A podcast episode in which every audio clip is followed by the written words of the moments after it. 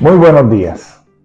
Este es el día que hizo el Señor, un día para que te goces y para que te alegres en Él. Mi nombre es Rafael Delis y esto es Renovando tu Mentalidad. Y el tema de hoy lleva por título ¿Qué perdón vas a dar? Y la pregunta que nos vamos a hacer en el día de hoy es ¿cuál es nuestra actitud hacia el perdón? A través del tiempo me he encontrado con todo tipo de comentarios eh, en referencia a este tema, pero la realidad es que perdonar no es algo fácil de hacer, especialmente cuando hay circunstancias que te hieren grandemente en tu ser interior. Claro que es algo simple cuando sabes que la intención de la persona no fue herirte o cuando estás segura o seguro de que la persona que te ofendió está arrepentida. Pero ¿qué tal cuando es algo significativo? O algo que verdaderamente te dolió. ¿Qué tal las cosas que te dijeron frente a las demás personas que te avergonzaron? O las veces que te han hecho sentir como que no tienes valor. Eventos por los cuales ni siquiera alguien se disculpó. O cosas que te hacen una y otra vez. En esos casos, solamente con el amor de Dios vamos a poder encontrar la respuesta y la salida a ese dilema. Te invito a que vayas a la palabra de Dios, al capítulo 18 del Evangelio según Mateo, versículos 21 y 22, y allí podremos leer lo siguiente. Luego, Pedro se le acercó y preguntó, ¿cuántas veces debo perdonar a alguien que peca contra mí? ¿Siete veces? No, no siete veces, respondió Jesús, sino setenta veces siete. Y aquí en, esto, en este corto pasaje que te estoy leyendo, que es parte del capítulo 18, que habla en gran extensión de la importancia del perdón en las relaciones humanas y en nuestra relación con Dios porque el perdón es muy, muy esencial en la vida del cristiano. Pedro, eh, a lo que ya Jesús estaba hablando, el tema que ya le estaba llevando, viene y se le acerca a Jesús, esperando quizás sonar como eh, bien amoroso o correcto, cuando sugiere que deberíamos perdonar a nuestros enemigos o a las que nos ofenden un total de siete veces. Y ¿Por qué yo digo esto? porque realmente la enseñanza de los rabinos en aquel tiempo era que tres veces era suficiente. O sea, que él está siendo bien, en su perspectiva, él está siendo bien generoso con el perdón. Sin embargo, Jesús le respondió muy, muy, muy inesperadamente para Pedro, diciendo que debemos perdonar a, un número ilimitado de veces, realmente. Él le dice 70 veces 7, pero ¿quién va a llevar una cuenta? Ay, de las 490, esta persona ya tiene 200, esta persona ya tiene 300, esta persona tiene 489. Eh, nadie está llevando una cuenta, bueno, nadie debería llevar una cuenta de las ofensas que le hacen para entonces llegar al 490 y en la 491 decir, ya, no te voy a perdonar más. No, Jesús nos está diciendo que es importante en las relaciones interpersonales el perdón y el amor incondicional y la gracia. Que hay una gracia esperada de aquellos que son seguidores de Jesús y que esa gracia se la tenemos que mostrar a los demás, porque damos por gracia lo que por gracia hemos recibido.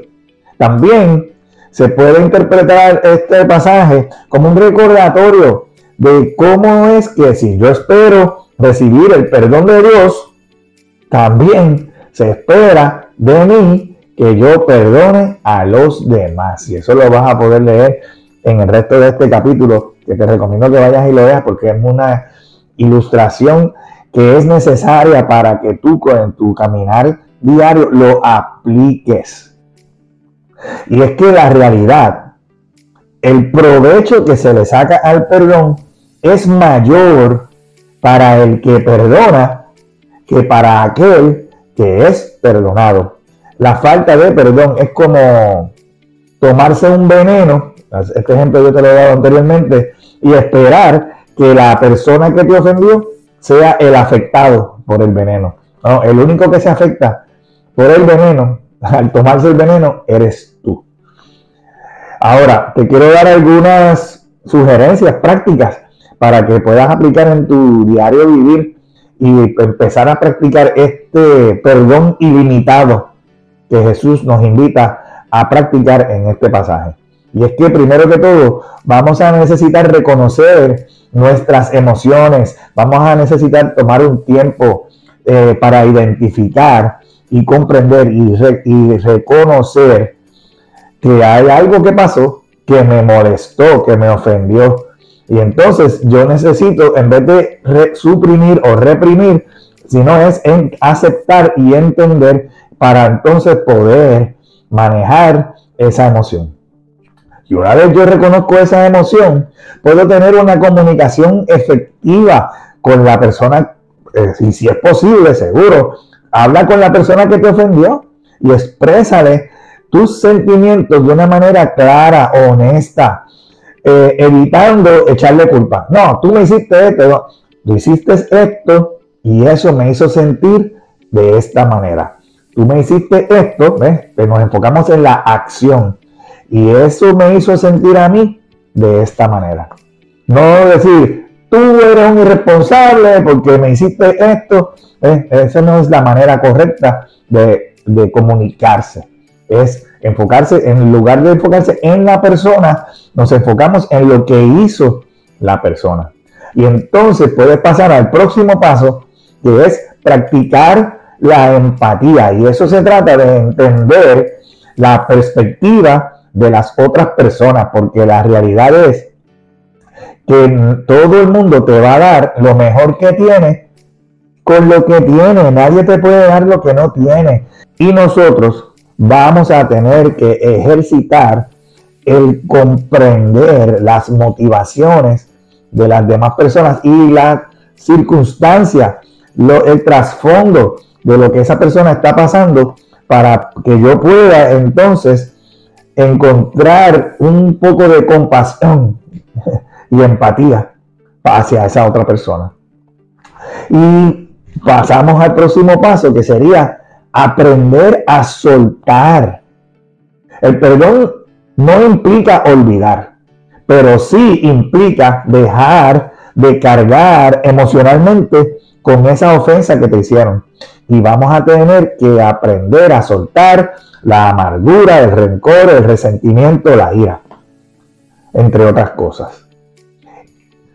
Otro, otro paso que vamos a necesitar implementar en este proceso del perdón sin límites es que vamos a tener que establecer fronteras, vamos a tener que, a veces, una situación va a requerir que establezcamos algunos límites saludables y eso es para protegernos emocionalmente. Y eso no va en contra del perdón. Yo puedo perdonar, pero puedo alejarme, alejarme, tomar cierta distancia y eso me va a ayudar a mantener una relación en paz. Entonces, esto lo podemos hacer entendiendo y aceptando que las personas, todo el mundo es imperfecto, tú también eres imperfecto, tú también eres imperfecta. Todos cometemos errores y vamos a necesitar reconocer la humanidad que hay en ti y la humanidad que hay en mí y la humanidad que hay en los demás y entender ese detalle de que la realidad es que nadie es perfecto. Y, y eso te va a poder llevar a practicar un perdón repetido, ¿verdad? Porque la perfecta práctica hace la perfección. Y reconocemos que el perdón puede ser un proceso, va a necesitar que ser un proceso continuo, incluso cuando la misma persona comete errores repetidos, debemos perdonar de nuevo, siguiendo ese principio de las 70 veces 7. En otro pasaje, Jesús habla a los discípulos diciendo que es diariamente, como que ese conteo comienza diariamente, como que se resetea el counter.